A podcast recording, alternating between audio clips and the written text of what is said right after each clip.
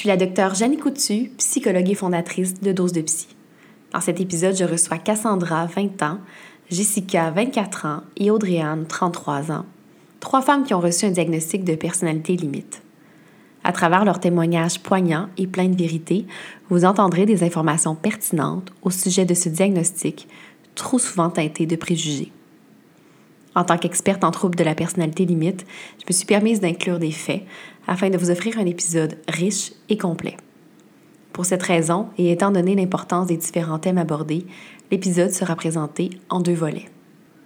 Je présente donc un épisode où vous aurez accès à ce qui se passe dans leur tête afin de pouvoir mieux connecter avec ce qui se passe dans leur cœur. Je vous souhaite un bon épisode de Dose de Psy, le podcast.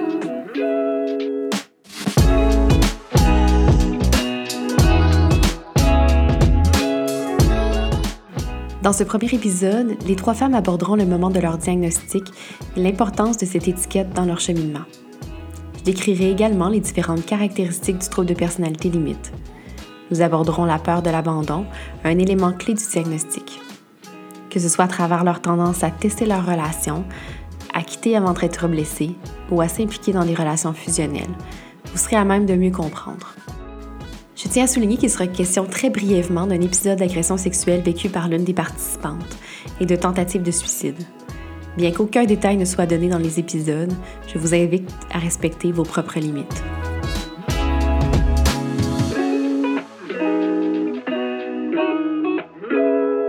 Lorsque j'ai fait appel à tous, vous avez été nombreux à m'écrire pour participer à cet épisode. Le besoin de déstigmatiser et donner espoir était au centre de l'intérêt à venir parler de ce trouble. C'est principalement ce que vous m'avez aussi nommé toutes les trois. Pourquoi est-ce que c'est si important pour vous d'être ici aujourd'hui? Euh, oui, ben, en fait, c'est vraiment important pour moi parce que je trouve qu'il manque beaucoup d'informations accessibles par rapport à ce trouble-là, euh, surtout comme sur les réseaux euh, en ce moment. je trouve qu'on parle beaucoup d'autres troubles, c'est un peu encore méconnu, et je trouve que c'est vraiment important de vraiment aborder ce sujet-là vraiment au complet. Mm-hmm. Et toi, Jessica? Euh, un peu dans la même optique. Euh, donc, c'est sûr que c'est un trouble duquel on, commence à parler de plus en plus, euh, mais duquel il y a beaucoup de préjugés. Et malheureusement, je trouve qu'entre TPL, on se, juge aussi hmm. par rapport à un autre. comme vis-à-vis tout ce qu'on entend par rapport à ce trouble-là, c'est très mal vu sur la place sociale. comme quoi on est manipulateur et autres, mais c'est pas c'est autre ça. Là. Il, y a, il, y a, beaucoup plus que ça euh, hmm. dans, dans, ce trouble-là. Mm-hmm. Et Audrey-Anne? Euh, ben, de mon côté, euh, avec toutes les difficultés que j'ai que j'ai rencontrées et que je rencontre encore au niveau du travail, au niveau de, de, des relations et tout ça, ben, je pense que ça, ça, ça peut juste aider d'autres personnes qui sont TPL à se sentir mieux oui. Donc, en fait, l'épisode d'aujourd'hui va servir autant à, euh, aux gens qui ont euh, jamais entendu parler du trouble de personnalité limite, mais aussi ceux euh, qui ont reçu un diagnostic, qui sont un petit peu perdus avec qu'est-ce que c'est, où est-ce que je vais m'en aller avec ce trouble-là, mais aussi aux proches des gens qui ont un trouble de personnalité limite pour pouvoir entendre des, des, des, témoignages et être un petit peu plus au fait là, de comment est-ce que ça se manifeste au quotidien, puis qu'est-ce qu'ils peuvent faire aussi. parce que, bon, hier, j'ai lancé sur Instagram, euh, sur le compte de Dose de Psy, euh, la question à tout le monde. Hein, qu'est-ce que vous voudriez que je pose comme question? Et c'est une question qui est revenue très souvent. Qu'est-ce qu'on peut faire, nous, comme personne qui n'a pas de trouble de personnalité limite, pour les aider, les accompagner et s'assurer d'être un allié? Donc, on va essayer de répondre à tout ça aujourd'hui. Donc, euh, en fait, c'est quoi? C'est le trouble de personnalité limite. Donc, c'est bien, Audrey-Anne a dit aussi borderline, hein, parce que c'est un synonyme, en fait. Il n'y a pas de différence entre les deux, c'est vraiment la même chose. Donc, le trouble de personnalité limite fait partie du groupe B des troubles de personnalité, donc avec le trouble antisocial le trouble histrionique. Donc, aujourd'hui, j'ai un panel qui est féminin, ce qui représente quand même la réalité clinique. Hein. En fait, ce sont 75% des personnes qui reçoivent le diagnostic qui sont des femmes. Donc, on pourrait discuter longuement de pourquoi est-ce que c'est comme ça, mais on va, on va s'en à, au sujet d'aujourd'hui.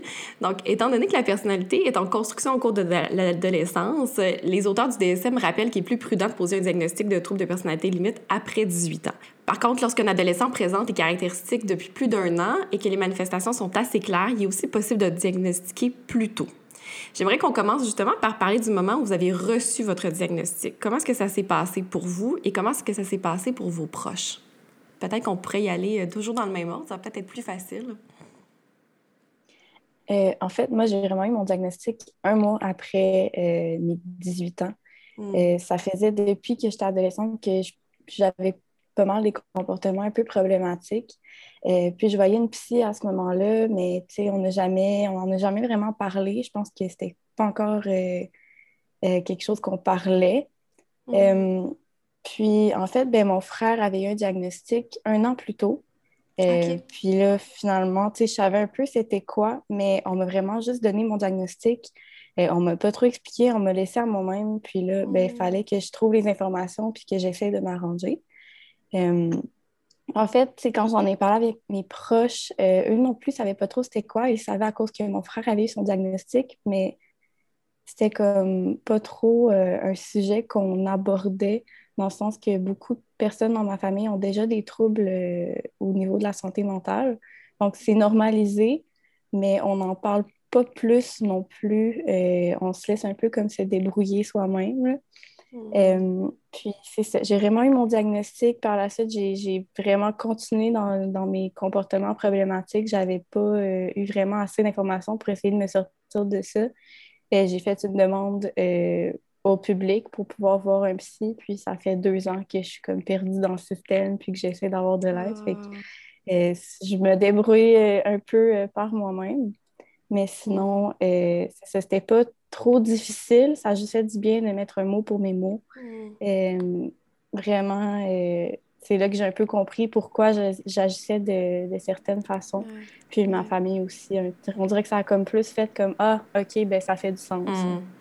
Oui, c'est effectivement euh, la, réaction qu'ont euh, plusieurs personnes qui ont le, qui ont le diagnostic, c'est de justement d'avoir une espèce de soulagement hein, par rapport à une explication, puis de comme si on, comprenait enfin ce qui se passait là, euh, alors qu'on ne se comprenait pas depuis tellement longtemps. Hmm. Et Jessica, comment ça s'est passé pour toi, le diagnostic? de mon côté, ça a été un petit peu plus périlleux, je pourrais dire en fait, j'ai commencé à vraiment pas bien aller. J'avais autour de 13-14 ans. Euh, puis ensuite, ça s'est juste amplifié. Je gardais ça pour moi-même, euh, comme la plupart des jeunes font, malheureusement. Euh, à l'âge de 16 ou 17 ans, mon médecin de famille a demandé à ce que je consulte une psychologue. ce que j'ai fait. puis elle a, selon ce que je lui racontais, selon ce qu'elle percevait de moi, elle croyait que j'étais Asperger, donc une forme d'autisme. Mm. J'étais pas, je me sentais pas à l'aise avec ce. Ben, pas, que je n'étais pas à l'aise, mais je me sentais pas concernée à 100% par ce diagnostic-là.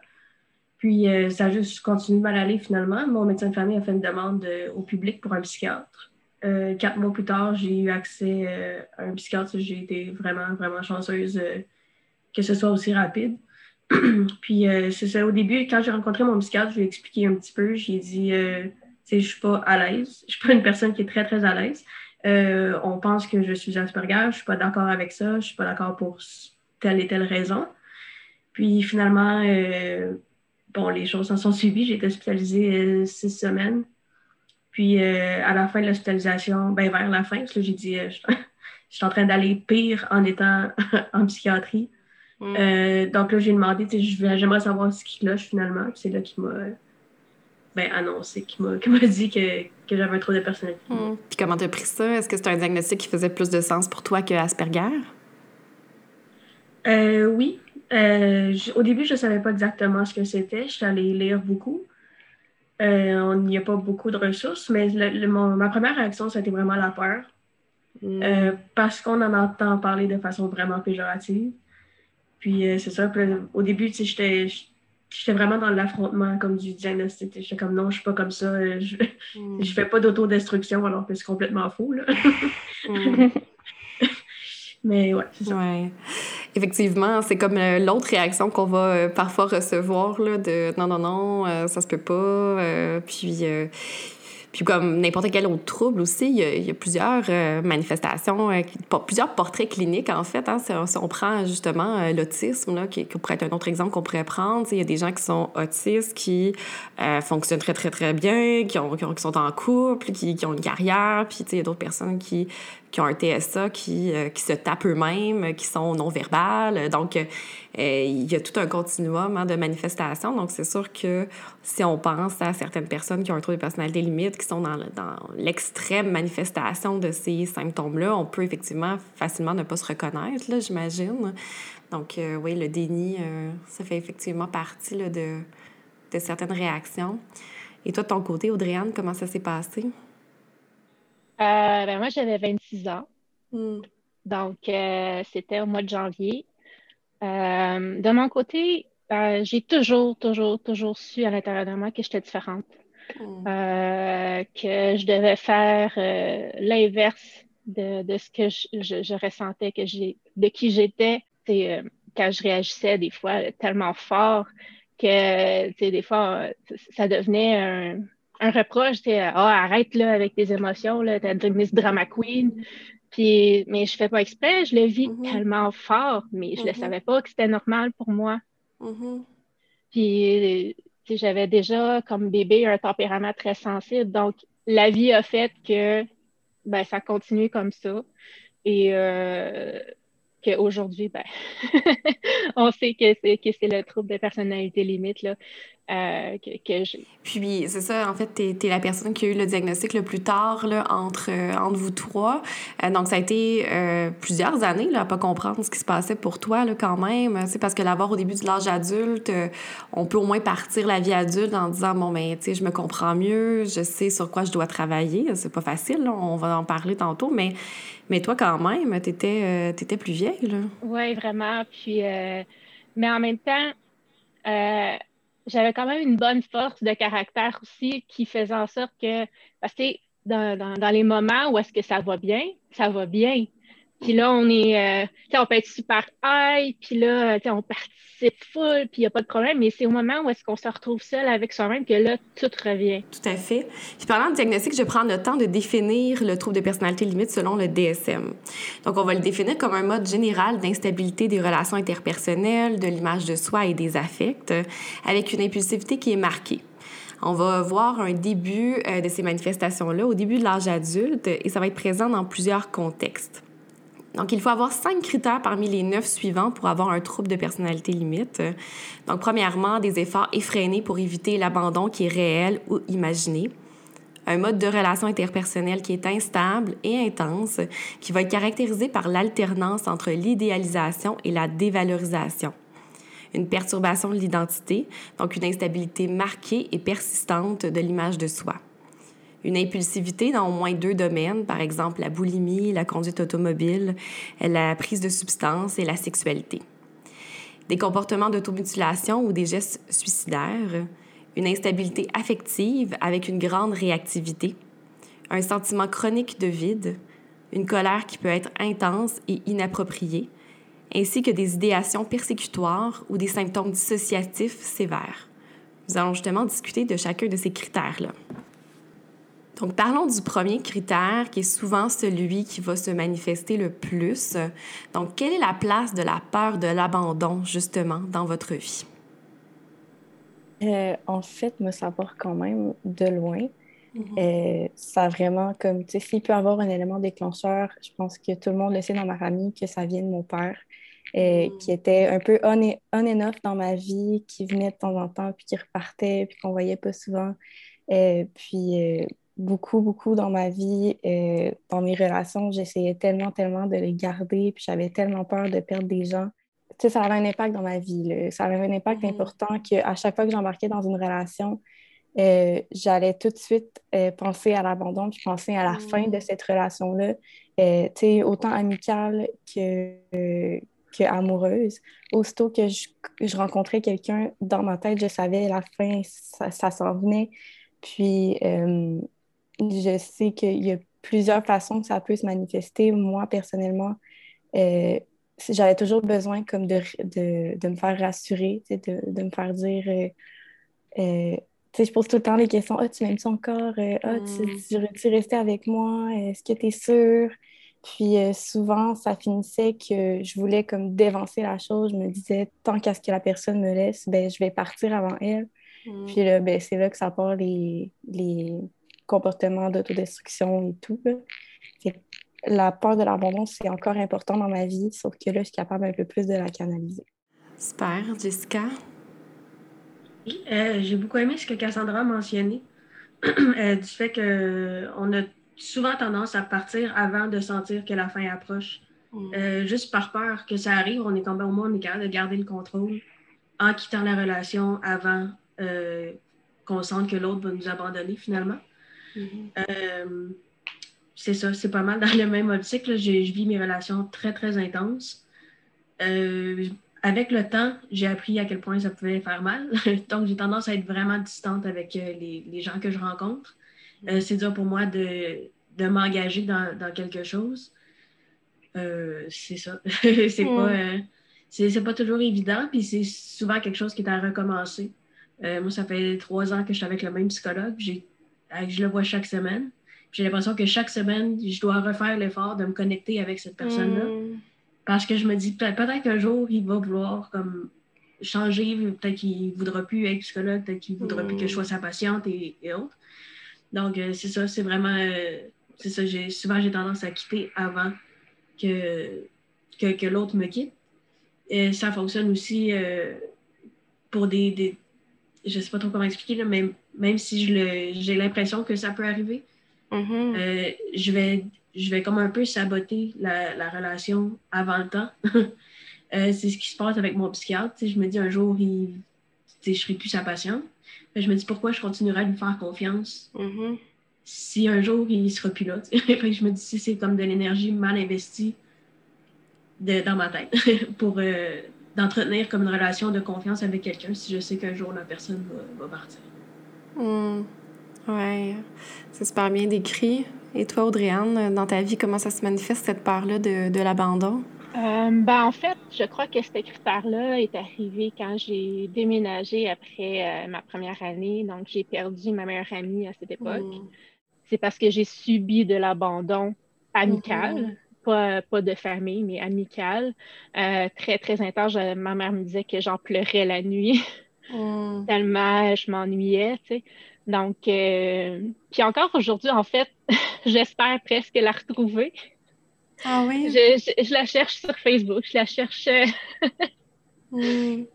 Ça reste encore une grande perte pour moi. Donc, euh, ah, j'ai le trémolo qui commence. Hmm. Donc, euh, pour moi, j'essaie plus de garder les gens autour de moi puis de faire plaisir plutôt que de risquer qu'eux me quittent. Ah oui, hein. mais c'est comme. Donc, c'est pas moi qui va comme de ce que j'ai cru comprendre, c'est pas moi qui va saboter. Au contraire, je vais tout faire pour les garder le plus longtemps possible, le plus proche possible, puis être là toujours, toujours, toujours. Hmm.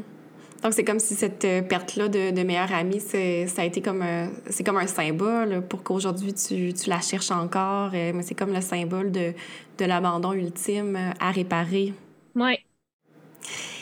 Puis justement, comment un proche peut vous aider tout, tout en maintenant une limite? Parce qu'en fait, bon, là, vous me parlez de la peur de l'abandon, par exemple, d'un psychologue, euh, d'un copain, d'une copine, bref, d'un partenaire ou d'un ami, euh, de, de quelqu'un qui voudrait vraiment comme partir. Mais mais ça peut aussi se manifester sur, par exemple, un, ami qui va vous dire euh, finalement, je peux pas aller souper avec vous euh, au restaurant. Bon, ça, ça n'existe plus aujourd'hui en période de pandémie, mais mettons dans une vie normale. Euh, donc, finalement, je peux plus, ou ah, je me sens vraiment fatiguée, j'ai mal à la tête.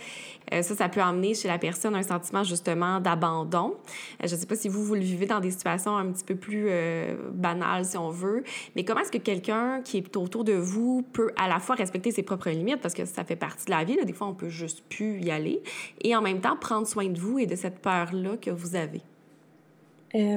moi, pour vrai, je dirais pour les gens qui ont vraiment des proches là, qui ont été PL, puis la peur de l'abandon, euh, c'est vraiment d'éviter euh, de minimaliser ou d'invalider la personne, vraiment de comprendre la personne vient de où, puis pourquoi, mm. pourquoi qu'elle agit comme ça. Euh, évidemment, c'est pas aux proches de guérir la personne qui vit avec un, un trouble de l'abandon, mm. mais c'est important comme je veux dire, de rassurer la personne vraiment, puis de leur dire c'est vraiment pas personnel.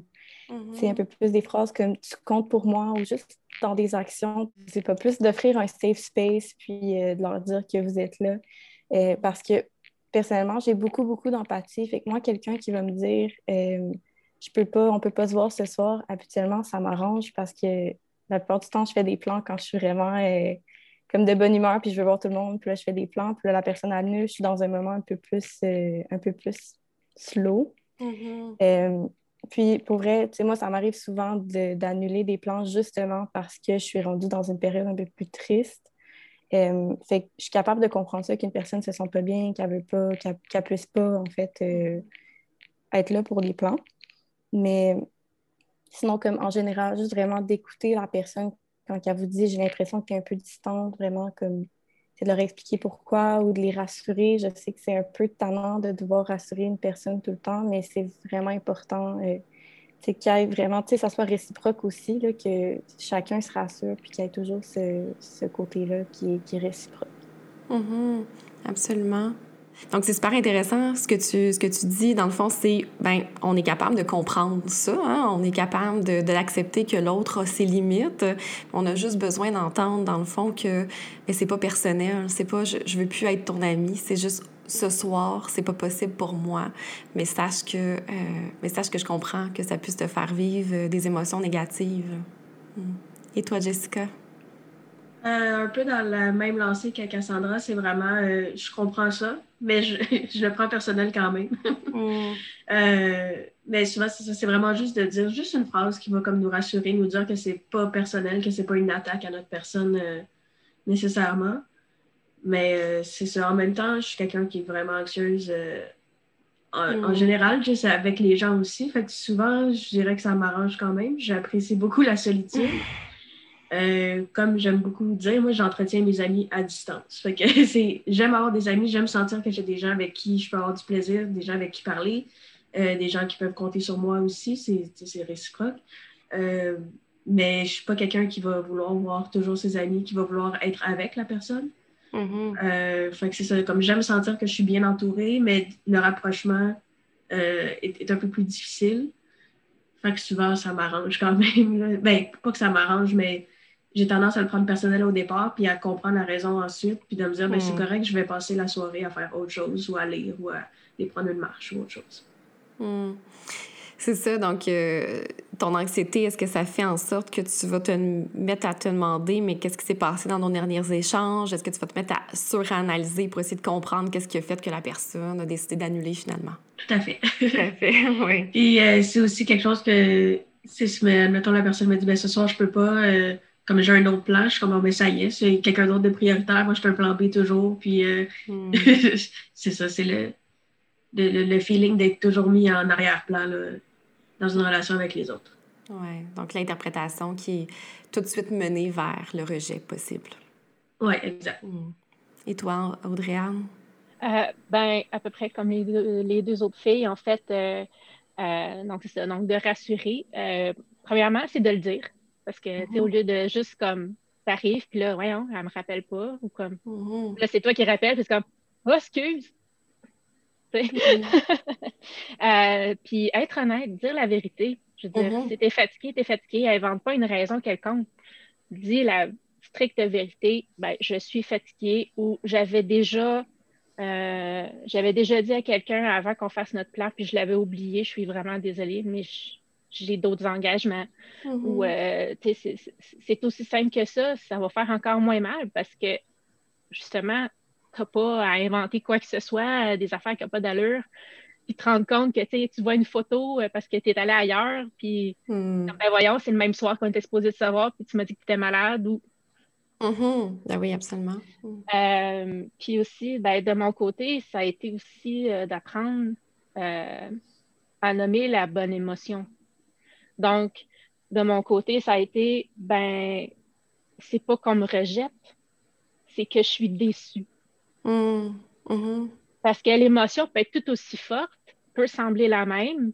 Tu sais, ça reste comme un peu dans la tristesse et tout ça. Mais de dire comme non, c'est parce que je suis vraiment déçue. J'aurais vraiment aimé ça, mais je sais que c'est pas de sa faute. Hmm. Donc, euh, d'être capable de le transformer aussi, de, mieux comprendre par soi-même, mais ça, c'est un travail très long, là. Mm-hmm. Ben c'est pas évident. Mais euh, ouais, c'est des choses. Euh, moi, c'est ce que je demande à mes amis. Ben, soyez, euh, soyez vrai, dites-moi la vraie vérité. T'es fatigué, t'as mal au ventre ou peu importe. Mm.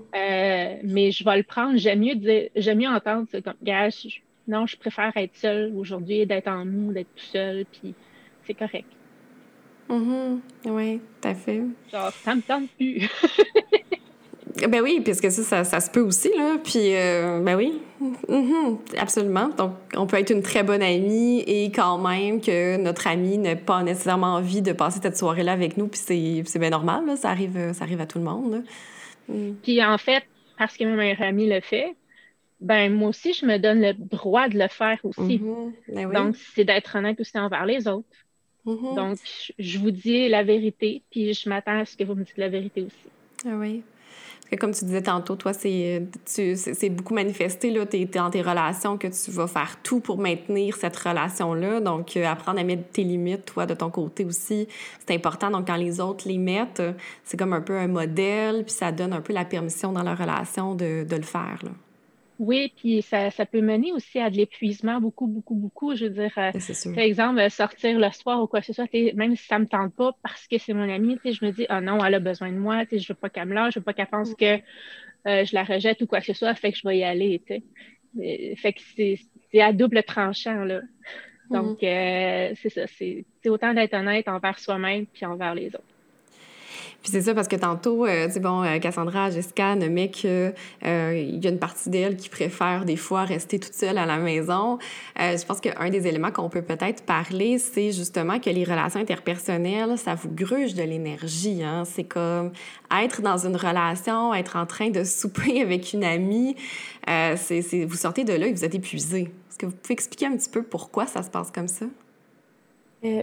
Moi, je le, je décris vraiment comme de, de l'empathie. Je suis vraiment très, très, très empathique. Puis l'énergie des gens, je vais la prendre pour la mienne. Puis si quelqu'un ne fait le pas, mm. même si moi, je ne fais le pas, euh, des fois, je me perds un peu là-dedans. Si une amie ne fait le pas, puis moi, ça va bien, bien, à un moment donné, je vais me demander si mes émotions à moi c'est parce que mon amie n'allait pas bien que je me sens comme ça? Euh, fait c'est pour ça que de voir des gens, j'essaie le plus possible de les voir quand je suis de bonne humeur parce que sinon, je ne veux pas trop être lourde non plus. Puis, mettre ma, ma mauvaise humeur sur une personne je travaille au service à la clientèle, puis moi, ça m'épuise énormément, ça me tire du jus euh, de parler avec des clients parce que s'il arrive de mauvaise humeur, ben, je vais le prendre quand même. Mm. Puis en répondant à l'autre client, ben, je vais être de mauvaise humeur. Puis il faut toujours que je me fasse une façade, puis que je fasse semblant que ça va bien. Quand j'ai comme quatre mm. clients qui m'ont répondu bête avant ça, puis c'est pour ça que faire du 40 heures, je ne serais vraiment pas capable en service à la clientèle. Euh, puis même, même principe de voir mes amis, j'essaie de les voir plus tout seul que de voir des gros groupes parce que c'est là que vraiment je me perds un peu là-dedans. Hmm, oui, parce que tu es comme trop une éponge, c'est comme ça que tu, le décrirais. Mhm. Jessica? Oui, euh, j'ai adoré le terme d'éponge émotionnelle. Euh, c'est vraiment comme ça, en fait, que comme que je pourrais le, le mieux le décrire. J'ai l'impression que j'attrape comme tout ce qui flotte dans l'air, comme émotion, comme tension, comme autre. Euh, ça devient vraiment épuisant. c'est comme ça, pas juste avec les gens que je connais. Euh, c'est ça, je vais être dans la rue, mettons, j'ai l'impression que tout le monde va me regarder. J'ai l'impression que moi, je dois regarder tout le monde pour comme comprendre ce qu'ils vivent, puis essayer d'être un peu plus euh, comme indulgente.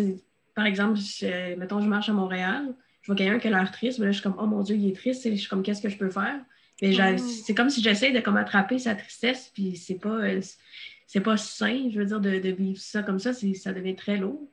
c'est pour ça que souvent, euh, je, suis du genre à faire l'ermite un petit peu chez moi là, pour, euh, pour comme calmer cette fonction d'éponge-là que, je peux avoir. Hmm, je comprends. Et toi, Audriane? Euh, moi, je vais y aller avec, avec mes images classiques quand j'essaie d'expliquer ce qu'est un TPL, en fait.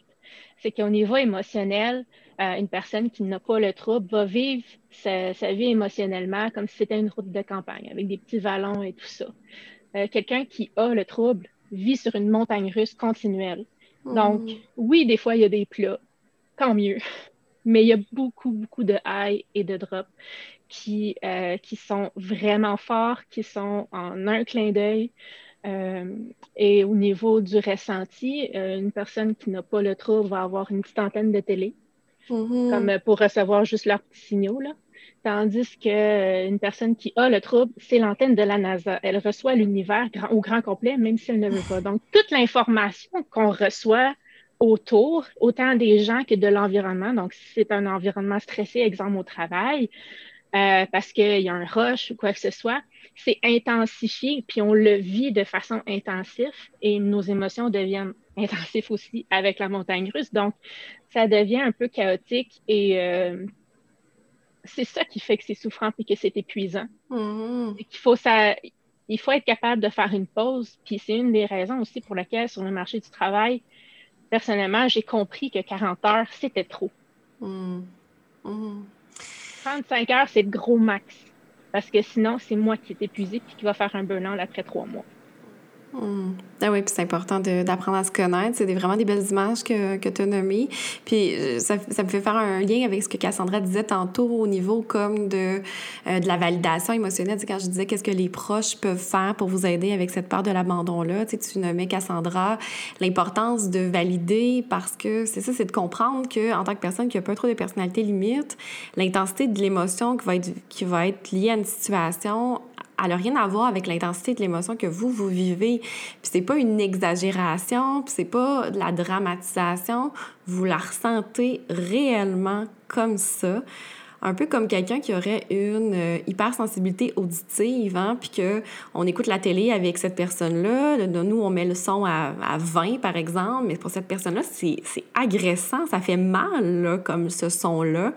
Euh, donc, c'est un peu ça vous, les émotions. Donc, c'est pas. Euh, c'est ça, c'est pas de l'exagération, c'est vraiment comme ça que vous le vivez. Donc, il peut être très déstabilisant pour l'entourage de passer d'une position d'idéalisation à celle de dévalorisation. En, tant que psychologue qui travaille avec beaucoup de gens qui ont un trouble de personnalité limite, euh, moi, personnellement, je le vis pas beaucoup, par exemple. Je dois dire que c'est comme un mystère pour moi de qu'est-ce qui fait que mes patientes euh, qui sont très principalement euh, féminines, euh, vont quand même être capables de me garder dans une position assez stable. Donc, je me trouve quand même chanceuse. Sauf que quand je parle à leur psychiatre ou à d'autres intervenants qui sont dans leur vie, euh, c'est déstabilisant pour eux aussi. Hein. Des fois, une seule parole, une seule intervention, on va passer de, d'être le meilleur au pire intervenant du monde.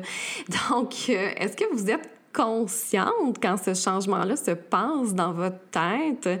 Et puis, euh, bon, quand vous en êtes consciente, euh, c'est que ça fait du sens pour vous à ce moment-là, évidemment. Donc, est-ce que vous pouvez expliquer un petit peu à quelqu'un d'extérieur comment est-ce que ça peut se passer, ce, ce changement-là? Bien, je vais utiliser comme des mots de psy, mais c'est vraiment une distorsion cognitive. C'est mm-hmm. vraiment... Euh, j'ai appris que ça, ça, avait un mot, c'est le clivage, vraiment, de euh, c'est noir ou blanc, tout ou rien, euh, bon ou mauvais. Euh, puis ça, c'est pas tout le monde qui est borderline qui veut le vivre, mais en majorité, c'est quand même assez fréquent. c'est vraiment, comme tu dis, c'est vraiment de mettre quelqu'un sur un piédestal, puis le lendemain, c'est la pire personne qui a vu ta vie. Là. puis ça aussi, ben, je le vis moins avec les gens autour de moi. je le vivais beaucoup avant, mais je le vis vraiment plus avec moi-même. et que je veux vraiment me, me mettre sur le, le, plus gros high. Je, suis la meilleure personne qui existe au monde, puis il n'y a personne comme moi. Puis le lendemain, euh, je suis la pire personne du monde, puis je ne comprends pas pourquoi que, que, je me trouvais hot de moi-même la journée d'avant. Euh, mais je suis consciente, puis je me rends compte quand je le fais. Euh, mais des fois, c'est vraiment difficile, surtout, des fois, dans les relations interpersonnelles avant, mettons que j'étais en fréquentation avec quelqu'un, puis qui qui allait me dire un mot qui allait peut-être que j'allais mal interpréter, ben c'était rendu que cette personne-là, je voulais plus rien savoir. Puis euh, hmm. j'avais vraiment de la misère à me remettre dans le dans le mood que c'est vraiment une personne qui, avec qui je m'entends bien. Fait que c'est vraiment du, noir ou blanc, tout ou rien. J'ai l'impression que la personne, c'est la meilleure ou c'est la pire. Mais ça m'arrive principalement avec moi-même. OK, OK. Puis, euh, parce que je, te trouve toute jeune pour avoir quand même, euh, être, capable de voir euh, tout ça. On dirait que tu t'observes beaucoup, que tu as vraiment fait un bon cheminement pour, pour ton âge quand même.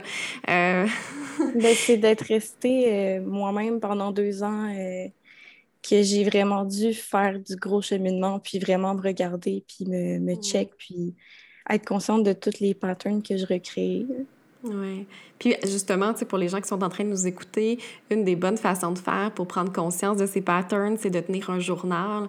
Parce que quand on lit que la veille, cette personne-là, ben, elle nous avait apporté du bien, des fois, ça nous aide à avoir une certaine perspective. Bon, là, en ce moment, cette personne-là, je l'haïs, puis euh, je voudrais le bannir de ma vie. Sauf que je me rends compte que hier, ça allait, puis il y a deux semaines, ça allait, puis il y a trois semaines, ça allait pas, mais ça continue à bien aller finalement. Donc, ça permet d'avoir une espèce de recul sur ces mouvements-là. Je sais pas si, euh, si toi, tu tiens un journal, Cassandra?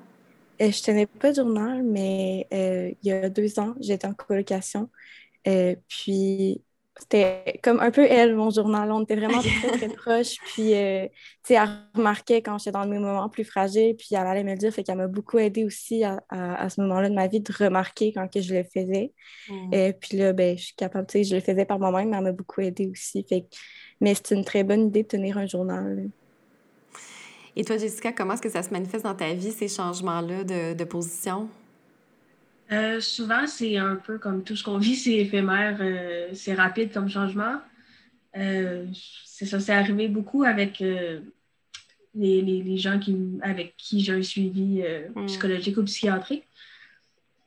tantôt, j'ai aimé l'idée que vous disiez qu'avec vos patientes féminines, c'était pas, ben, ou, ou, masculin, ou masculin, mais qu'avec vos patients, vous ne sentiez pas trop ce, comme ce problème-là. Euh, je dirais que mon psychologue, c'est une des seules personnes avec qui j'ai le moins cette impression-là que ça va être comme très bon ou très mauvais. Euh, parce que justement, c'est une relation qui est un petit peu unidirectionnelle, ben un petit peu beaucoup, qui est unidirectionnelle. Fait que j'ai l'impression que c'est peut-être un peu plus facile, il y a moins d'implication, euh, pas d'implication, mais de, on, a comme, on connaît moins l'autre personne. Mm. C'est un peu comme si on parlait à un inconnu finalement. Euh, versus, euh, je prends par exemple mon psychiatre qui, qui, était, qui est plus impliqué, qui a, qui a pris la décision là, il, y a, il, y a, 4 ou 5 ans de m'envoyer à l'hôpital. Euh, ça, c'est, il passait la meilleure personne qui voulait m'aider, qui était là pour m'aider. je t'envoie à l'hôpital, j'étais quand même, mon Dieu, c'est la pire personne de l'univers. Je fais, je fais pas, j'ai pas d'affaires à être en psychiatrie, j'ai pas, mais finalement, je réalise que je faisais partie du groupe sur un moyen temps. Là. Hmm. Mais c'est ça, c'est souvent avec une décision, même juste un choix de mots avec l'autre, on va se sentir invalidé, ben là, whoop, la personne devient comme la pire personne de l'univers. Puis euh, c'est ça. Dans les, euh, au début, quand j'étais hospitalisée et tout, je tenais un journal quotidien. Euh, jusqu'à temps que finalement, je m'imprègne un petit peu de, de ces pensées-là, que je sois capable de les reconnaître, mm. de mettre l'émotion, de mettre l'intensité d'émotion, par quoi je pourrais changer ça. Tu sais, dire, j'ai une explication qui fait que c'était, c'était pas nécessairement méchant de m'envoyer à l'hôpital. C'était pour mon bien. Finalement, je le réalise comme plusieurs années plus tard, mais c'est la personne souvent une bonne raison. Puis c'est ça, c'est d'essayer de, faire sa part des choses aussi, de réaliser que souvent c'est tout noir ou tout blanc, puis que ben, quand c'est tout noir, pourquoi c'est tout noir? Euh, est-ce qu'on peut aller mettre un petit peu de blanc là-dedans pour dire que la personne n'est pas si mauvaise que ça finalement? Mm-hmm. Effectivement. Et toi, Audriane, comment est-ce que ça se manifeste dans ta vie? Ben, ça reste qu'on a des personnes aussi qui sont, on, vit avec passion, hein. on vit intensément, peu importe. Donc, c'est peut-être pour ça justement qu'il n'y a pas de, vraiment de zone grise. C'est oui ou c'est non. il n'y a mm-hmm. pas de peut-être, il n'y a pas de gris. Ça existe comme pratiquement pas. Puis pour, euh, pour revenir justement à, à l'abandon, relations interpersonnelles, bon, ça a été un petit peu nommé tantôt. les personnes qui ont un trouble de personnalité limite vont avoir tendance à tester leur relation, en fait, s'assurer que l'autre va demeurer présent auprès de lui. Euh, d'une certaine façon, la peur de perdre l'autre va en fait entraîner son départ de par justement euh, le testing que la personne va faire continuellement. En thérapie, on, on, peut observer ça, des personnes qui vont euh, tout le temps arriver en retard ou bien euh, euh, manquer des rencontres ou dire des choses à la fin d'une rencontre juste avant qu'on termine, de nous lancer une espèce de, de bombe ou bref, de tester aussi en, en, en pouvant être parfois très rude avec, avec nous, mais ils le font aussi avec, leur, avec leurs proches. Donc, euh, j'imagine que c'est un tournant hein, dans sa vie de prendre conscience de ça, de prendre conscience du fait qu'on teste nos relations pour pouvoir apprendre à mieux les gérer, puis peut-être même annoncer à notre partenaire que c'est un peu notre, notre tendance. Bien, c'est ça. en fait, moi, mon, copain, euh, il est vraiment, il est au courant. Euh, que j'ai eu ces patterns-là dans le passé. Euh, j'essaie vraiment, vraiment de tout canaliser. Puis on habite ensemble avec mes crises, je les ai quand il n'est pas là. On dirait mm. qu'il faut que j'attende qu'il soit pas là. Mais pour ça, j'ai moins tendance à un peu tester la relation mm. euh, parce que je suis capable de, de, tout garder puis de savoir que c'est pas rationnel que, que je teste une relation qui va très bien. Mm-hmm. Effectivement. Toi, Jessica, comment, comment ça se passe? Est-ce que, tu te, est-ce que tu te vois faire maintenant quand tu testes des relations? À fait. oui. Euh, là, c'est beaucoup mieux qu'avant, mais quand euh, la première fois que j'ai vu mon psychiatre, j'étais particulièrement pas gentille avec. Hmm. Puis c'était juste une façon comme volontaire, mais un peu inconsciente de voir s'il était vraiment là pour les bonnes raisons. Mm-hmm. Puis euh, c'est ça, c'est souvent des choses. Puis là, je réalise, je suis comme, OK, c'est vraiment pas gentil de voir que les autres personnes, ben, même si les émotions sont moins intenses, ben, ils ont des émotions quand même. Puis que c'est pas, pas gentil de, mm. de, tester comme ça, puis de, comme de les faire en, comme ouais, ouais, en, faire en quelque sorte, les faire souffrir pour voir leur réaction face à nous. Mm. Euh, là, je suis beaucoup plus consciente de ça, euh, évidemment. Puis c'est des choses aussi que j'annonce comme d'emblée. Comme là, j'ai rencontré mon. Ben, ça fait quelques années que je connais mon, conjoint. Ça fait deux ans et demi qu'on est ensemble, mais euh, comme d'emblée, je lui ai dit, tu sais, fais pas le saut. Ben, non seulement, bon, j'ai beaucoup de, marques, de, on va en parler plus tard, mais d'automutilation, c'est sûr mm. qu'il pouvait savoir qu'il y a quelque chose clochait, là, mais c'est quelque chose que, j'ai dit d'emblée. De, des fois, je peux avoir des comportements qui sont pas nécessairement gentils, c'est un peu inconscient. Euh, c'est ça, juste d'avertir que des fois, je on n'est pas toujours correct, mais que c'est pas nécessairement volontaire de, hmm. qu'on ait besoin d'être rassuré. Oui, ben oui, effectivement, parce que sur le moment, quand vous faites un comportement pour tester la relation, mais vraiment, vous êtes même, vous n'êtes pas sur le moment conscient parce que bon, il y a beaucoup d'impulsivité, comme on va en parler.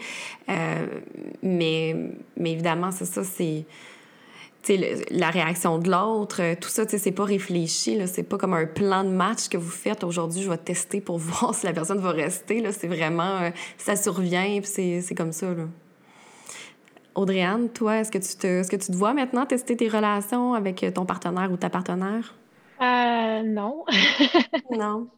Ben, j'ai pas eu beaucoup de partenaires en partant. J'ai pas mal toujours été seule, puis je me demandais pourquoi. Est-ce que, tu euh, il y a tant de monde qui me disent Ah, je sortirai avec toi, mais comme, mais pourquoi il n'y a personne de Hmm. ça a plutôt été l'inverse. Euh, puis comme mon tempérament à moi, c'est plus de tout faire pour plaire, en fait, ça m'a amené euh, malheureusement à. Ben, je vais juste dire hashtag MeToo. Donc, euh, hmm. c'est malheureux, mais j'ai accepté quelque chose que j'aurais pas dû parce que j'étais pas prête. Et donc, c'est sûr que ça, c'est un côté qui m'a détruit aussi, qui fait malheureusement partie de ma vie. Maintenant, ça va bien. J'ai fait, j'ai porté plainte après cinq ans euh, parce que c'était tellement subtil qu'en fait, euh, je savais même pas qu'est-ce que c'était. Donc, d'être capable de dire qu'en fait, oui, ça fait partie des viols. Euh, parce que c'était plus psychologique que physique. Mm parce que c'était de la manipulation. Donc, c'est sûr que c'est à double tranchant. Autant on peut euh, tout faire pour briser nous-mêmes par nos actions, mais autant ça peut être l'inverse. On va tellement tout accepter qu'en fait, on ne devrait pas. Euh, parce qu'on ne se respecte pas nous-mêmes. Donc, euh, de ce que je comprends, c'est que les deux autres ont peut-être brisé des relations qui auraient pu perdurer, alors que moi, c'est l'inverse. J'aurais dû me respecter moi-même plutôt que de subir des choses que je voulais pas puis que je suis allée à l'encontre de ça. Oui, Donc, euh, c'est à double tranchant tout ça. Euh, bien sûr, j'ai grandi, je, suis passée à autre chose. Euh, j'ai un conjoint depuis six ans. en fait, presque six ans, cinq ans et demi. mais ça fait six ans. il y a six ans, j'ai commencé la thérapie intensive de deux ans. Donc, avec lui, en fait, parce qu'il y, a un volet qui est individuel puis un volet groupe. Et le volet groupe dure un an. Mm-hmm. Donc, j'ai commencé l'individuel avant le groupe. On s'est connus, nous, en septembre. Et euh, peu après, j'ai commencé la partie groupe que j'appelle mes cours. Donc, euh, apprendre à être un TPL d'une certaine façon. Donc, comment gérer chacune des choses et tout ça. Donc, j'ai plus évolué avec lui. puis, lui-même, avoir, il y, a eu aussi une une vie assez difficile, donc il était très compréhensif, il était vraiment présent pour moi, puis il m'a permis justement d'évoluer, puis de, de, voir des choses. Donc, Donc, c'est ça, j'ai pas eu à détruire moi-même des, des, relations, mais euh, c'est ça, moi, ça a été plutôt l'inverse. Des fois, c'est se détruire soi-même pour pouvoir s'assurer d'être entouré. Ouais. Ben, d'abord, je suis vraiment désolée pour, euh, pour ce que tu as, vécu. Euh, puis, effectivement, dans certaines. Dans, pour, pour certaines personnes qui ont un trouble de personnalité limite, en fait, il va même avoir les deux. Hein? Donc, euh, la tendance à tester euh, la relation, mais aussi en même temps, dans cette relation-là, avoir tendance à pas mettre ses propres limites et à endurer des choses parce que justement, on veut tellement éviter l'abandon que euh, on a l'impression que si on dit non, que si ou on a tellement une faible estime de nous qu'on va avoir on va avoir tendance à accepter des choses en se disant, mais tu sais, si cette personne-là euh, elle veut pas, tu sais, si, si, je prends pas cette personne-là, qui d'autre va vouloir de moi? Hein? Donc, euh, ce genre de, de situation-là qui fait qu'on finit par s'entourer de personnes qui veulent finalement nous faire vivre euh, des situations qui vont amplifier finalement les manifestations du trouble de personnalité limite et on se retrouve dans un, dans un cercle vicieux. Parce que justement, beaucoup de personnes avec un trouble de personnalité limite vont avoir des relations très fusionnelles rapidement ou vont être très intenses, qui vont les amener à trouver des partenaires qui ont eux aussi des enjeux de personnalité, notamment narcissiques. Euh, Est-ce que ça a été votre cas de rencontrer euh, des, des, personnes qui justement, euh, finalement, avaient eux aussi des issues qui venaient appuyer sur les vôtres? Oui, mon meilleur exemple, c'est ma première relation. C'est ma mmh. relation, j'avais 15 ans. Puis, c'était un, garçon qui avait vraiment de la misère à gérer ses émotions. Et c'était une relation ultra toxique. Puis, tu sais, quand c'est ta première relation, ben, tu le sais pas, c'est quoi l'amour vraiment. Puis, mm-hmm. surtout à 15 ans, tu n'as aucune idée c'est quoi. Euh, c'est vraiment quelqu'un qui, qui, était narcissique, là, que le monde tournait autour de lui. Puis, je, je faisais vraiment pas attention à moi. Puis là, j'étais dans ma phase euh, vraiment que la peur d'abandon était tellement présente que je faisais tout pour m'accrocher à cette personne-là, mm. malgré toutes les choses qu'elle a fait, genre, contre moi. Euh, J'essayais quand même de garder la relation. Puis c'est un peu de là que ça partit. Ma deuxième relation, euh, c'est là que j'ai un peu vraiment saboté. Euh, parce que j'avais pas su mettre mes limites dans la relation d'avant. C'est un peu moi qui étais rendue toxique, puis c'était moi qui avais compris les traits, qui avait absorbé toute cette, mm. négativité-là. Puis, euh, troisième relation, même chose, c'était quelqu'un de narcissique aussi, fait que ça a un peu toujours tourné comme ça. Euh, puis finalement, ben, j'ai appris c'était quoi mes limites. Puis là, je suis dans une relation qui est super stable, super saine. Euh, puis je suis capable de mettre mes limites, puis ça va vraiment bien. Hmm. donc, euh, j'ai quand même été chanceuse, moi, là-dessus. J'ai été en.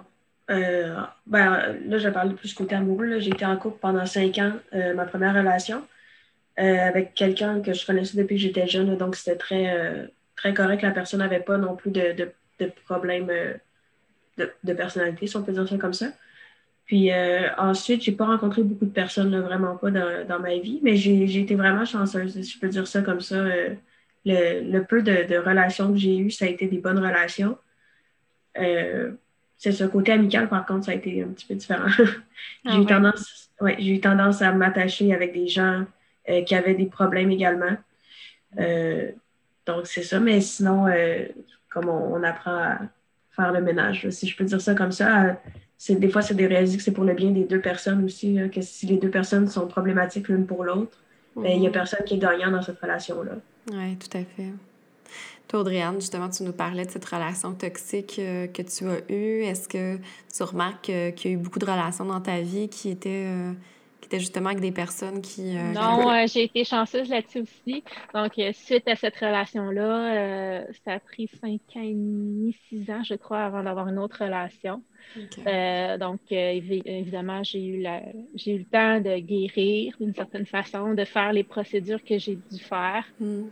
Parlons maintenant de, de, de vous-même, de votre identité, justement. Euh, bon, ça a été un petit peu nommé tout à l'heure, mais euh, dans les critères, on va retrouver de l'instabilité de l'image de soi, hein, notamment en ce qui concerne l'identité sexuelle, par exemple. Donc, on va retrouver beaucoup chez les troubles de personnalité limite euh, des, des, personnes qui, qui se questionnent sur leur genre, mais aussi sur leur orientation sexuelle, mais aussi de l'instabilité, comme au niveau, par exemple, de, de l'emploi, des études, ou, ou même des gens qui vont déménager très, très souvent. Vous, de votre côté, de quoi ça a l'air, cette, euh, cette instabilité-là? Euh, moi, elle est très, très, très présente pour ma vie. Euh, c'est surtout jumelé à l'impulsion que c'est vraiment difficile à gérer. Hmm. comme change de coupe de cheveux à tous les mois, puis change vraiment d'identité, tu change de style. Des fois, je vois quelqu'un, puis je vais être comme, ah, j'aime tellement son style, je vais reprendre son style, puis je me perds un peu, puis j'ai de la misère vraiment à me trouver moi-même. J'ai beaucoup changé euh, d'études. et euh, puis encore aujourd'hui, je ne sais pas ce que je veux faire dans la vie, vraiment pas. Puis euh, identité sexuelle, ça m'a pris du temps. Je pense que c'était plus par rapport à moi-même qui ne voulais pas m'avouer je me considère comme bisexuelle. Puis encore aujourd'hui, ben, ça fluctue. Je ne sais pas trop si c'est ça ou si c'est autre chose, mais je sais que, que hum, je ne suis, pas, euh, je suis pas hétéro, même si je suis dans une relation hétéro. Mm-hmm. Hum, mais ça, justement, comme jumelé à l'image de soi qui fluctue beaucoup, euh, je, je, me suis beaucoup invalidée moi-même par rapport à cet aspect-là de ma vie. Puis on dirait que c'est comme l'aspect de mon identité un peu qui est, qui est le plus clair pour moi mais je m'invalide beaucoup, puis j'ai de la misère à être sûre de moi. Fait encore aujourd'hui, je dis je suis bisexuelle, mais je suis pas certaine. Hmm. Euh, mais c'est ça, je change beaucoup, beaucoup d'apparence physique. Euh, je vais beaucoup changer, tu sais, je vais vendre mon linge, je vais en racheter, puis euh, c'est beaucoup des choses comme ça, où que je vais me perdre, puis je sais pas trop, je m'enligne où. Hmm. Ah oui, ça doit être déstabilisant de toujours être en train de de pas trop savoir qui on est, puis de penser qu'on a la réponse, puis le lendemain, c'est plus la bonne réponse finalement. Là. Hmm. Parce que c'est l'orientation sexuelle, c'est sur un continuum, puis même euh, chez n'importe qui, ça peut fluctuer dans le temps, mais, c'est que là, on parle d'une fluctuation qui est, qui, est, qui est, plus grande que la norme, finalement. Et toi, Jessica? Oui, euh, côté, euh, bon, là, Cassandra parlait beaucoup comme de côté vestimentaire et style. moi, je suis un peu à l'inverse, comme je sais que c'est déjà arrivé. donc, je m'habille toujours pareil.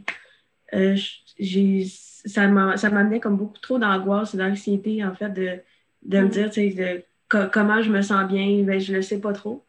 Fait que finalement, j'en suis venue à un point où est-ce que je porte euh, continuellement la même chose. Euh, si j'aime un chandail, ben, je vais l'avoir dans six couleurs différentes. Comme ça, je me sens, je sens toujours que je suis pas trop dépaysée. fait que c'est comme là-dedans que je me sens bien finalement. Euh, mais côté identité sexuelle, c'est extrêmement compliqué de mon côté. en fait, très jeune, ben, je suis une joueuse de hockey, c'est très, très. Euh, c'est c'est très, très stéréotypé, mais très jeune, j'ai su que j'avais un intérêt pour, euh, pour les femmes. Euh, pour moi, c'était normal. Je savais comme. Je comprenais pas que c'était quelque chose qui pouvait déranger en, société. là, je dis jeune, j'avais peut-être 11-12 ans. Hmm. finalement, vers l'âge de 14-15 ans, j'ai vu des coéquipières qui commençaient à faire leur coming out. Puis, ça se passait pas bien pour tout le monde. Puis, je suis comme, OK, il faut faire un coming out. C'est quelque chose qui est pertinent. Je comprenais pas. Finalement, c'était toi qui étais, qui était juste euh, à bonne place, là. Parce qu'effectivement, ça devrait pas être euh, quelque chose de gros, mais... Oui, j'aimerais ça que ce soit toujours comme mm. ça. Euh, mais c'est ça, fait que j'ai comme attendu un petit peu de, de, de, voir comment ça se passait pour les autres dans mon entourage, ben dans, dans mon entourage amical. J'ai vu qu'il y en a pour qui ça s'est bien passé, d'autres pour qui ça s'est moins bien passé. du côté de mes parents, moi, j'essayais de comme passer des petits messages. C'est de dire Ah, ben, t'as-tu vu c'est telle coéquipière, elle a fait son coming out, elle est lesbienne. Puis mes parents, ça avait comme pas l'air de déranger euh, jusqu'à temps que ce soit leur enfant, euh, malheureusement. Hmm. Euh, donc au début, au début, je me considérais juste pas vraiment. Je n'avais pas vraiment d'identité sexuelle, puis je vivais bien avec ça, c'était correct. Ensuite, j'ai l'impression que pour suivre la norme, j'ai eu un copain pendant cinq ans. Hmm. Malheureusement, qui était une relation amicale de mon côté, ce que je trouve dommage pour la personne parce que j'ai quand même passé cinq ans avec une personne que, avec qui j'étais pas en amour, ce que je trouve très désolant. Mm. Euh, ben pour l'autre personne, pas. Ben oui, pour moi aussi. Là, mais... Ah oui, pour toi aussi quand même. Hein. Ouais. Mais c'est ça, là, ensuite, euh, bon, j'avais averti cette personne-là, en fait, en espérant qu'elle me quitte. J'avais dit, écoute, je pense que je suis lesbienne. C'était comme, l'objectif, c'était de déclencher justement c'est de ne pas vouloir l'abandonner puis de vouloir donner une bonne raison que la personne m'abandonne. Hmm. Euh, ça n'a pas fonctionné. OK. Euh, ça a pris euh, comme une bonne année et demie là, avant de, que je sois capable un petit peu comme de mettre mon pied à terre et de dire écoute, ça ne fonctionne pas. Puis là, mes problèmes, ils, ben, mes problèmes d'automutilation, ils amplifiaient beaucoup. Fait que ça a un peu effrayé la personne aussi, ce qui est. Hmm. Ce qui. Ben, c'est ça, ça, s'en est suivi ce qui s'en est suivi. Hmm. Puis ensuite, euh, je me suis identifiée comme lesbienne pendant euh, peut-être un an et demi. Euh, ensuite, je connaissais déjà mon conjoint actuel. On se, on, se, connaissait. Lui, il savait que je m'identifiais comme lesbienne. Puis finalement, ça a tombé que, a deux ans et demi, j'ai dit, bah, peut-être que finalement, je, suis peut-être bisexuelle, puis je ne le sais pas. Hmm. donc, j'ai dit, on... je ne sais pas comment dire sans que ce soit. je voulais faire un un, genre de last call finalement, là, de me dire, euh, tu sais, ça va être une cible facile de savoir à vérifier si je suis bisexuelle ou pas. Euh, c'était une façon comme pour moi, puis le, mon conjoint le savait. Puis finalement, ça s'est juste développé, puis euh, c'est ça. Mais sur le coup, je me suis beaucoup posé la question à savoir est-ce que je fais ça pour plaire à mes parents, plaire, à ma, plaire à ma famille, parce que ma famille, malheureusement, puis c'est drôle parce que récemment, ma mère m'en a parlé, mais elle dit J'ai toujours pensé que j'étais une personne ouverte mais elle dit finalement vraiment pas tant que ça. Puis je trouve ça dommage, mais je trouve ça bien qu'elle soit capable d'identifier. Mm-hmm. Que pour elle, ça a été un gros défi là, de. Puis, tu sais, j'ai eu une copine, puis ma copine n'est jamais venue à la maison parce que mes parents ne voulaient pas la rencontrer. Ah. Puis, c'est ça. Fait que oui, ça fluctue. Là, je... Puis même encore aujourd'hui, je veux dire, je suis dans une relation hétérosexuelle. Ce que je trouve le plus difficile, c'est que les autres m'identifient comme, comme, euh, comme une personne hétérosexuelle. Euh, de dire que c'est tellement difficile que de, de, trouver son identité finalement, puis ça fluctue tellement, mais il y a comme une chose dont je suis sûre, c'est que je suis pas hétérosexuelle, mais c'est quand hmm. même ce que je dégage en société en étant dans une relation avec un homme. Euh, donc, c'est ça, c'est difficile. Puis c'est aussi difficile pour moi de faire valoir un petit peu mon identité au sein de ma relation actuelle. Euh, la, la, réponse de mon conjoint a souvent été Mais pourquoi tu as besoin de le dire? C'est pourquoi tu as besoin de, que les gens sachent que tu n'es pas hétéro, que tu es, puis je suis comme, ben, c'est une bataille qui est longue, c'est une bataille qui a été longue, qui a amené comme énormément de souffrance. Fait que j'ai dit, c'est dur pour moi de juste le renterrer comme ça, de, juste dire, ah ben surprise, mm. finalement, je suis hétérosexuelle. Non. Mm. Euh, donc, c'est ça. C'est difficile pour tout le monde. Finalement, pour mon conjoint aussi, mais c'est ça, c'est comme ça. Mm. Puis, euh, tu sais, sans, euh, sans, sans, poser de, diagnostic à, personne, tantôt tu parlais du, du copain que tu as eu, à qui tu annoncé que tu étais, euh, lesbienne, mais que finalement il est resté pendant un an et demi. tantôt on disait que euh, les troubles de personnalité limite vont avoir tendance à se, avoir des relations avec des gens qui ont des enjeux de personnalité, mais on peut penser que peut-être cette personne-là avait des enjeux de dépendance, en tout cas, pour rester quand même dans une relation où l'autre nous annonce que qu'elle nous aime pas finalement, qu'elle n'est pas attirée sexuellement envers, envers nous, parce que si tu es bisexuel, il reste que cet homme-là, si tu lui as dit ça, c'est que tu n'étais pas attiré sexuellement envers, euh, envers lui. Non, exact. Puis c'est quelqu'un, euh, bon, on avait 15 ans là, au début de la relation, 20 ans à la fin. Euh, mais c'est ça, on était chacun notre premier, première euh, blonde jeune. Donc, j'ai l'impression qu'il y avait cet aspect-là aussi de dire que c'était difficile pour lui peut-être de, de, voir. Euh, c'est de se dire est-ce que je vais être capable de construire quelque chose avec quelqu'un d'autre?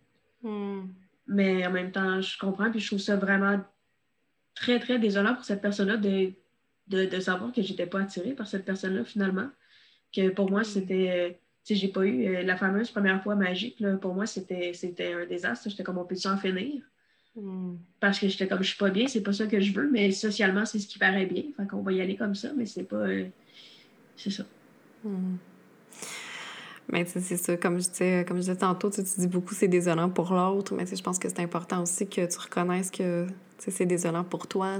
Toi aussi, pendant ces cinq années-là, ça n'a pas été épanouissant. C'est, ça, c'est dommage. Là. Et toi, Audrey-Anne, de ton côté, euh, le l'image de, de, soi, est-ce que c'est quelque chose qui, qui fluctue aussi? Euh, non. non. j'ai eu cette chance-là. Donc, euh, euh, des parents très compréhensibles, même plus jeunes, me demandaient des fois Ah, est-ce que tu es intéressée par les femmes? parce que justement, j'avais pas beaucoup de gars autour de moi. Euh, j'avais surtout des amis filles. Euh, puis ils voyaient que j'avais pas de chum non plus. Donc, mm. euh, ils posaient la question. Je disais non, j'aime les hommes. Puis c'est vrai que j'aime les hommes. je, je suis capable de dire qu'une femme est jolie, mais ça m'est jamais arrivé de tomber en amour ou de mm-hmm. vouloir aller plus loin que d'être amical. Donc, mm. pour moi, ça a toujours été clair. Euh, puis très clair aussi par rapport, par rapport à ma propre personne aussi. J'ai toujours été femme, puis je me sens femme, puis je suis fière de l'être, puis euh, je me, rends, me mettre belle, puis euh, mettre les choses en valeur. Donc, j'ai eu cette chance-là aussi de, de, de l'ouverture d'esprit de la famille et tout ça. Merci à Cassandra, Jessica et Audrey-Anne pour leur présence touchante et authentique. Vous les entendrez de nouveau dans le deuxième volet de l'épisode où nous aborderons l'humeur, l'enfance et la thérapie, par exemple. Un grand merci à mon équipe de bénévoles, Joël à la recherche et Émilie à la technique. Je vous retrouve donc très bientôt pour un autre épisode de Dose de Psy, le podcast.